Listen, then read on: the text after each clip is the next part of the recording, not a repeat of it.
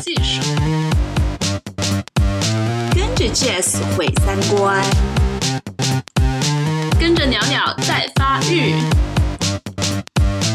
表表们的性生活，表酱，表酱。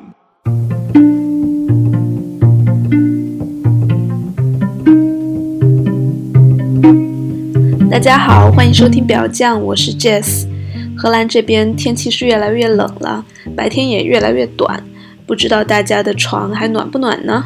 我在这边就比较苦逼了，嗯，天天工作写论文，呃，室外活动也比较少。总之呢，是一个比较容易郁闷的季节。希望大家多多补充维他命 D，多出门走一走，有阳光的时候呢，多晒一晒太阳。今天的节目里，我们请来了去年的年度性工作者获奖者 Shawnee Love。他是一名男性性工作者，擅长挖掘人性的黑暗之处，并创造相对安全的环境把它释放出来。比如说，很多人可能有恐吓、敲诈，甚至强奸他人的想法，但当然了，除非你想进监狱，否则一般都不会去实施。所以，跟某个人建立起一定的信任，在性爱中上演这样的情节，就是很好的探索方式。而在这个过程中，说不定也有一些治愈和顿悟呢。这也就是他所谓的 conscious kink，我姑且就翻译为带着觉知去变态吧。比如，在我们共同参加的一次工作坊中，有人就设想了这样一种性骚扰的场景。它不是我们通常在新闻里看到的那种男上司骚扰女下属，而是女下属威胁男上司跟他做爱，否则就要告他性骚扰。我觉得这个场景非常耐人寻味，也有些政治不正确的意思。因为我们常常一提到性骚扰，就是男人对女人、上级对下级，以工作为威胁，逼人就范。但与此同时，在舆论越来越偏向于相信所谓的被害人，哪怕证据不那么充分的时候，其实这种反过来的威胁也是很有可能成立的。但如果在现实生活中被讨论呢，则有很可能会被说成不相信，甚至诬告受害者，或者简单的被打成直男癌啊，或者不够女权的标签。所以在那次活动中，我们就把这样的场景演绎出来了，也是一次很有趣的经历。我们也聊到，如果真的去玩强奸或者敲诈的角色扮演，那么在游戏中如何确认双对方是否真的同意呢？因为这种事情玩不好，就很可能真的被告成强奸。但是如果时不时太温柔的去跟人征求同意，又失去了被动一方，偏偏就是想被物化、被剥夺自主权的那种快感和乐趣。所以这个里面其实是很微妙的，需要一些技巧和高度的信任和理解才能实现。我们也聊到这些带引号的变态的行为，是其实是可以很治愈的呢。那也有听友告诉我说，他们不太喜欢太粗野、只虐不走心的那种 SM。那么我们这一期介绍的这种变态和修心两不误的，应该就是比较对胃口的吧。但我其实也并不排斥简单粗暴的 SM，因为走心有时候还是比较费力的。不过不管是哪一种偏好，我相信有的听众会跟我一样，对于宇宙啊、神啊、灵性啊这些词汇不是特别的有感，但是呢又一直相信，不管是用什么样的宗教的或是非宗教的语言，用信或者非信的方式，每个人都可以通过内观。通过觉察自己的内心，找到一点点的宁静和顿悟，也算是条条大路通罗马吧。这一期我的开头比较鸡汤，因为接下来的节目是英文的啊。那大叔的声音还是蛮有磁性的，我们一起来听听吧。Hi everyone, I'm Shawnee Love. Um, I'm from Australia. I'm from Sydney, Australia, but now I live in London. And um, it's nice to be here in your studio, Jesse. Very pleasant to be here, and um, I'm looking forward to having a great conversation about beach sauce. yeah, this is our Chinese um, podcast, which is sex positive, and we talk a lot about uh, tantra as well. Let's talk a little bit about how we met each other. Yeah. Yeah. We, actually, I knew Seani from a workshop or a, a hands-on festival. Actually, that's called. Yeah. Yeah, the Hands On Festival in Utrecht in the Netherlands. Mm-hmm. Um, it's a gathering of 10 teachers and 80 participants with a whole lot of different workshops around Yeah. the theme of conscious sexuality, Uh-huh. bring more consciousness into sexuality and playfulness, both light and dark, playful and sexy. It was a very beautiful weekend. Yeah, actually, in the pre- previous podcast, we I have talked about the uh, orgy you organized orgy. in that festival, which was really wonderful. Yeah, I, I talked about the four uh, sec- sections of that room and Okay. introduce. Okay, Yeah, great. yeah. So that was organized by Seani and a friend of his, Grace, right? Yes, Yeah. yeah, yeah. I really enjoyed doing that workshop, and the 4 Uh-huh. sections is really to um, help people feel really safe. Yeah. So people can stay off, and no one's going to touch them, or people can venture in, getting Mm-hmm. deeper and deeper with more interaction, more physical contact, more sexual sharing. So yeah, the structure is really important to help people feel safe, which is the main theme. Conscious sexuality is helping people feel really safe before they touching each other. Yeah, I had a great time there. I, I remember. Yeah, and there was another workshop called Conscious Kink, right? Conscious Kink. Yeah. Yes. That was good too.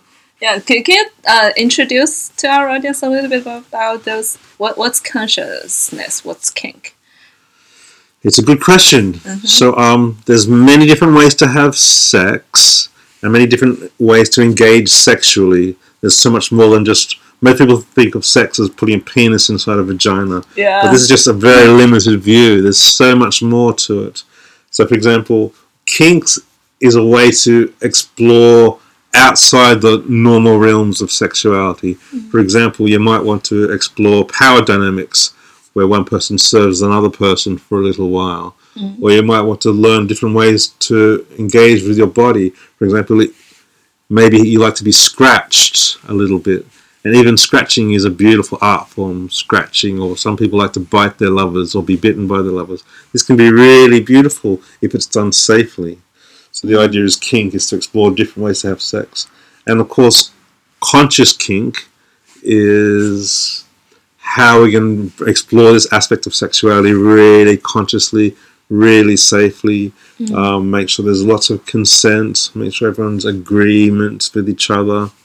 Yeah. Um, but also, it works the other way around as well because um, kink and sexuality can be ways to explore our own consciousness and learn more about ourselves, and I think that's really beautiful as well. Yeah, because I, I, I was like, a lot of people were thinking, I, I'm, I'm having sex. Why would I bother thinking that much? Or some people like, I'm, I'm doing spiritual stuff. Why would I think about these dark sexual things? So how do you make put them together? Yeah, I think there's so much more to human sexuality than people realize. There's so much more possibility and potential. It's like a massive thing we can do. So, um, if if you think sex is just one person rubbing another person in a certain way, this is really limited, and there's so much more you can do. So much more you can learn about your own body, your own every part of your body can be really erogenous and really sexy. The way you breathe can change the way you have sex. You know, the way you talk, even changing your accent when you make love can really bring in a whole different part of sexuality. And um, you know, sexuality is part of life. It's how we came into the world, and it's what compels us all the way through our lives. And it's the it's our whole life. So of course, it's a very spiritual thing to learn to engage with our sexuality in a spiritual way. means we become whole beings. We become really powerful. We get to know ourselves really well. Um, there should not be a separation. I think some religions try to separate spirituality from sexuality, but I think this is really destructive. These things are really close together.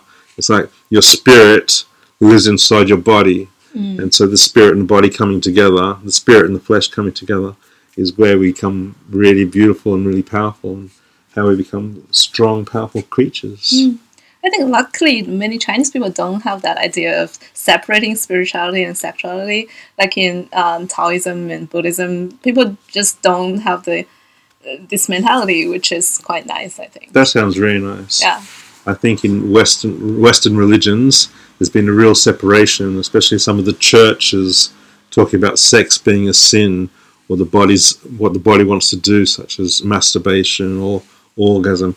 Some people call this a sin, and they believe that, that their God doesn't like this kind of stuff, and that's really unfortunate because there's nothing more beautiful than interacting spiritually with sexuality. Yeah, and previously you talked about a shadow in your uh, body or in your mind that um, sometimes you want to hide or you want to deny. So, you tell me more about it. Sure. so the idea of shadow comes from a psychologist called Carl Jung, and hopefully you can put a link in the comments. Okay. um, he talks a lot about the shadow, the human shadow, and it's like um, people hiding parts of their own sexuality from themselves or from their communities around them, from their families. A really good example would be something like um, homosexuality, which is illegal in lots of the world, and people who are homosexual need to hide that in order to stay safe. So that's part of their sexuality gets pushed into the shadows and denied. But of course, it, it's still part of them, so it comes out in destructive ways. So, for example, in America, there's a lot of priests who are homosexual, and but they they're talking about how much they hate homosexualities, homosexual people, but they're often caught with homosexual porn or homosexual s mm-hmm. prostitutes and stuff mm-hmm. because yeah, this is part of their shadow coming out in destructive ways. So the idea of integrating the shadows where we don't suppress things inside ourselves, we don't force other people to suppress things inside themselves, but we really integrate all of ourselves. Mm. So if I'm being if I'm homosexual, I try as much as possible to live with this as my truth. And um, I know there's homosexuals perfectly natural in the world, so um, I don't judge other people for being that, and just everyone can live their truth. Everyone can be really um, true to their own sexuality, and we call this integrating the shadow. Yeah, that's beautiful. But on the other hand, that's also a little bit um, scary for a lot of people because they will say, "Okay, this this will make me so vulnerable, and I it, it exposes the shadowy part I might don't I might not want to admit or something." How do you deal with that? Yeah, I agree. It is very. Um, it puts us in a vulnerable pos- position, puts us in a vulnerable place, um, and the idea is to create safe spaces in which people can explore their shadow safely, which is why I run the workshops I do. We have the shadow, we have part of our sexuality suppressed, and um, in the in the workshops I run around the world, um, find nice ways in which people can access this part of themselves. They're not going to be judged, and they can learn what that actually feels like, not in the shadows, but um, taking a light inside themselves and shining a light on themselves. It's very light. It's very beautiful. So there's shadows there already. We're taking a light inside ourselves and lighting it up to become more beautiful. But this has to be done in a safe environment. Yeah, definitely. Maybe that still sounds a little bit abstract for our audience. Maybe you, can you give an, a concrete example of how, for example, you bring the shadow parts of maybe yourself or um, some of your clients uh, into light, and how do you integ- integrate those? Sure. Yeah. I remember at Hands On Festival during my Conscious Kink workshop, there were many people there, um, including two women in particular. And during this workshop, they um, admitted that they had some lesbian fantasies, some lesbian desires, but they had never found a safe place to explore this. But there was two people that hadn't met each other expressed the same idea during this workshop. So sort of after they both said that their eyes made contact Wow. and they got a little bit of flirt inside themselves, a bit flirtatious. And when there was time to find a partner, they found each other. Oh, And it was very beautiful, to Yeah. see two people exploring some part of themselves. They admitted it, they made themselves vulnerable in the group, and then they found each other. And they oh. played some very beautiful scenes together. And it was very beautiful to see them owning this part of themselves for the first time in their life. And it's so beautiful and so tender to witness that and to be able to create spaces like that is such such a dream, such a beautiful thing. Yeah. Yeah, I think that yeah, to a large extent, uh, uh, that owes to this safe space and the very relaxing environment you created. Yeah. yeah, safe space is so very important for this. Um, yeah, I think I have some skills with counselling with with therapy work. And I think a therapist creates a really safe space in which a person can talk about whatever challenges there are. So that technique is the same in workshops, providing a safe space in which people can be vulnerable, can share, and can explore themselves. It's very beautiful. Yeah, that Mm. reminds me that actually in that um, kink, a conscious kink workshop, I was like for the first time exploring my bottom part because I was more like a topish person before, and uh-huh. then in that workshop you said, okay, you have to switch, and yeah, that was a wonderful experience as well. yeah, I think um, it's really important to switch in workshops and to switch to learn more about yourself. Really? Because I yeah before I didn't um, think much about like switching experience because I know a lot of like one hundred percent quote unquote um, top and bottom they may not feel comfortable to switch. Have you encountered these kind of cases? Yeah, so I'm Yeah. I'm ninety five percent top, Uh-huh. but I always like to try switch just to get a feel for what it is like. Um, maybe it doesn't turn me on erotically, or maybe it scares me a little bit, but it's still nice to to get a sense of where the direction is, so I know where I'm taking my where, where I'm taking my partners. So um, I like to be the boss usually. I like to be the dominant person, but um, every now and then I submit just a little bit, just to get a feel for what that's like, and let my body feel it, and let my mind surrender just a little bit. And then when I come back to being a top again, I sort of know the direction I'm taking the submissive partner into. Yeah. Yeah, nice. Has someone ever like refused to switch in your workshops? Um, people sometimes no, people don't refuse to switch, Okay. but sometimes they don't go very far Ah, into it, yeah. and that's okay. Uh-huh. Even if they just Yeah, as long as they go, they're comfortable with their boundaries. Yeah, I think it's really important. If some- someone just switches just a tiny little bit, um, even if they don't do anything there, that everyone has to respect their own boundaries. And even going there just a tiny bit for the first time can be really powerful for people. people can learn a lot about themselves. just filled another cup of water. Okay. um, yeah, talking about boundaries. Um, yeah, we were in another workshop called non- consensual non-consent, which is also a very uh, inspiring idea to me at that time. Yeah. Consensual non-consent is a really common fantasy. Um, to, to give some theory 1st consent is the most important thing with all sexuality. Mm. Before I do anything to you, I want to make sure that you're saying yes to it, and hopefully enthusiastically, or at least experimentally saying yes to it. So mm. if I say, "Can I touch your leg?" if you say no, I'm not going to do it. Mm. But a lot of people have a fantasy where their consent is taken away from them. So some, some people fantasize about being um, overpowered or being made to do certain things, or Yeah, and even raped. And, people, yeah. fa- yeah, people fantasize about being raped or about raping other people, and um, nobody really wants to ever be raped. Of course, no one ever wants this, and no ethical person would ever rape somebody else. But this co- concept of consensual non-consent is a way to role play around this area where for a time you hand power over to someone else so you can um, explore what rape is like.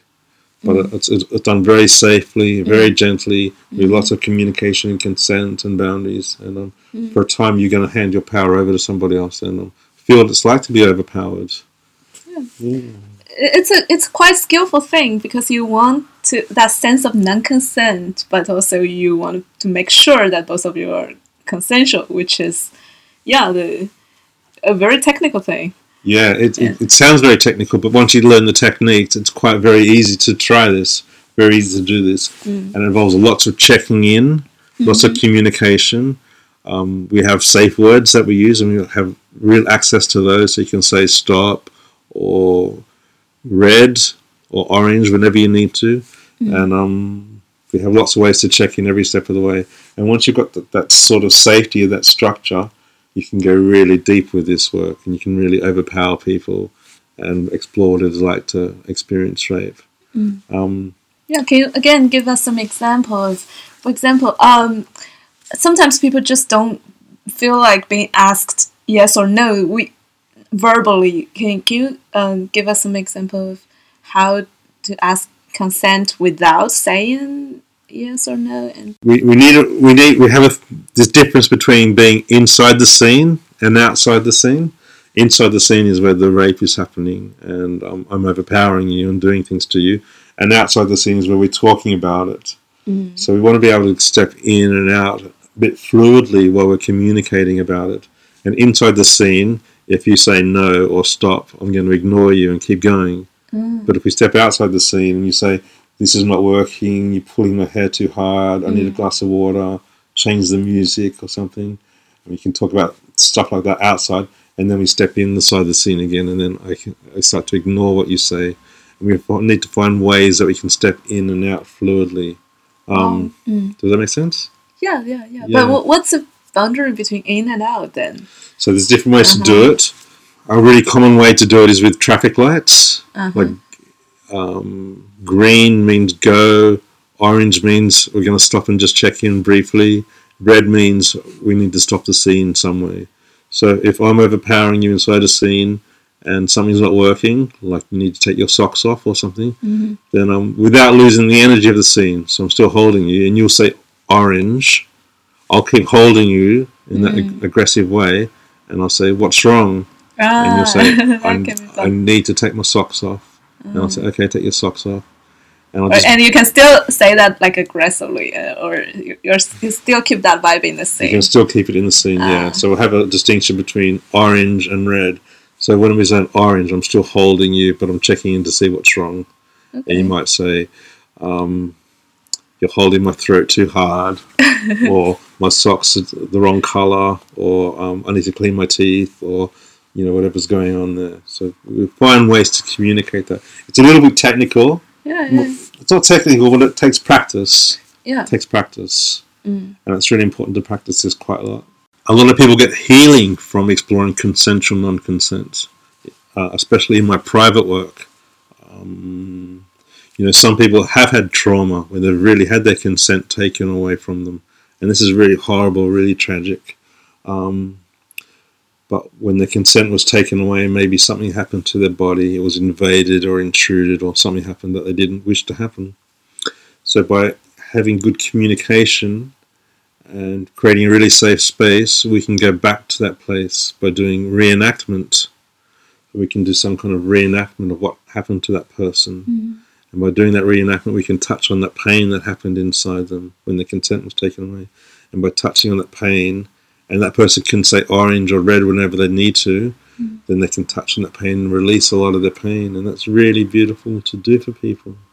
Mm, yeah. Yeah. So if a trauma happened to a, a client and um, we revisit that place, maybe the trauma happened and whenever she's with a lover now, she her body gets frozen and she gets all cold and freezes up. Yeah. But by doing this in a really safe and conscious way, um, when we get to that point where the body freezes, we can say orange and we can slowly, slowly, gently thaw her out so that um, anything that was frozen starts to thaw and she can start to enjoy her body again.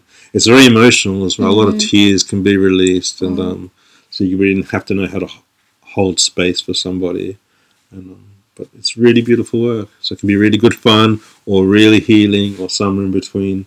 And always in the workshops, emotion is welcome because emotion is the sort of the gateway to erotic healing and empowerment. Wow. Yeah.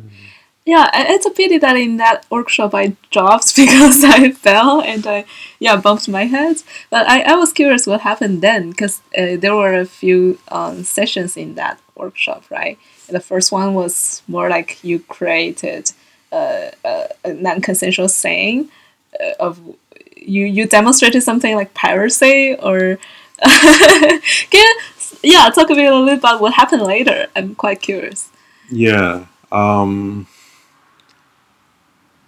so we have different techniques of how to take away someone's consent, mm-hmm. and piracy is like it's a fun game mm-hmm. where you you role play that one person is a pirate mm-hmm. and the other person knows where the treasure is hidden. So you go, "Where's the treasure?" And it's fun to put on a pirate voice, and it becomes really playful and really light. Yeah. Sadly, he had an accident, and I'm, I'm so sorry about that. Um, but an- another thing is like so this is like interrogation scene, Okay. and pirate interrogation is probably the most fun. Um, but other ways to take away someone's consent is through fantasizing about blackmail. Yeah, yeah. People talk about that. That was quite dark. Like, um, It can be very dark. yeah, Yeah. threatening to, uh, for example, accuse you for sexual harassment if you don't have sex with me. yeah. Like those kind of things. I was like, oh yeah, that's so dark, and but that's so real because that can happen in daily life. Yeah, it can Yeah. happen in real life. it's horrible when it really happens. Yeah. But he's a way to play with it erotically. And you Mm-hmm. can always say orange or red to step out whenever you want. So yeah, if, Mm. if if you don't have sex with me, I'm going to tell everyone that you had sex with me. Uh, yeah, because you're laughing now, so it can be really light and really fun Yeah. as play partners. But if it, no one really wants this to happen. Mm. Other examples are if you're a you know, if you've ever seen pornography, you've probably seen schoolgirls getting spanked. Mm-hmm. Maybe that's yeah, that's very common. I think, um, especially in Japan and England. Yeah. Um, maybe other places, maybe China as well, Holland. I don't know. Yes. Yes. Yeah, everywhere. Um, so it's like you're a very naughty girl. I saw you smoking in the school grounds, and now I now I have to call your mummy. Oh, that's a typical porn. scene. Yeah. so it's like I'm blackmailing you. yeah. yeah. I'm gonna call your mummy unless you give me a kiss. yeah, so this, is, this is another one. Or like, I hacked into your phone, and I know you're having an affair with my friend.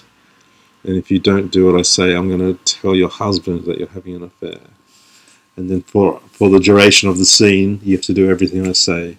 But if you if I say to do something you don't like, you can say orange mm. or red mm-hmm. or something you need to say. Yeah. So Yeah, it's really fun. Yeah, Yeah, and yeah. as long as pe- both the people like devote into it and you really have to that you have to commit yeah. to the scene. Yeah. Yeah. Yeah. yeah. And those things, I think. Um, wh- what do you think is the significance of acting out those very dark things we don't want to see in our daily life? Because in another workshop, I'm not sure if you were there. They were talking about, uh, for example, slut shaming, uh, writing slut on your body, and then uh, as part of the BDSM thing. And yeah, I don't know. Uh, what what what's your opinion about? In my opinion, so much of our sexuality is repressed, and there's so much to learn. And um, every time we see someone that we want to have sex with, um, often we'll create imaginary scenes in our world. Um, how that sex happened, or what happened, or how we orchestrated to be in that position where we were having sex with them.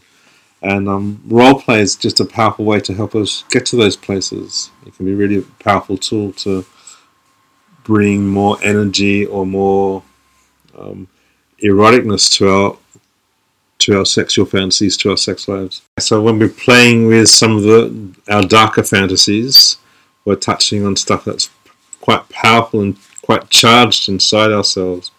And some people have a lot of fun doing this, and some people don't even want to look at that sort of stuff. And some people say they never have darker fantasies at all, and um, I'm not sure if that's true. But um, some people shouldn't. I think some people should best not if they. I think it's best if some people don't explore their own shadows yet because they need to learn more about consent and boundaries and um, engaging with people erotically, or their shadows are just so big that they can't really look at it. But this kind of workshop is a way to start to look at it and so, yeah, it can be really good fun. It can be very beautiful and really good fun, and as I say, it can be really healing as well. What would you do if people couldn't handle that much emotion in one workshop and then do you offer a little bit of aftercare or some advice to them? Yeah, because we're touching on some sometimes really dark stuff inside people, and um, if we're touching on dark stuff and a lot of emotion comes up, um, I would really encourage those people who get triggered to seek professional help. Yeah, It means there's something inside themselves that needs to be dealt with. Maybe they should see a counselor or a therapist or someone who can help them work through that.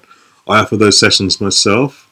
um, where we can act it out and go really into those places where a lot of emotion gets released.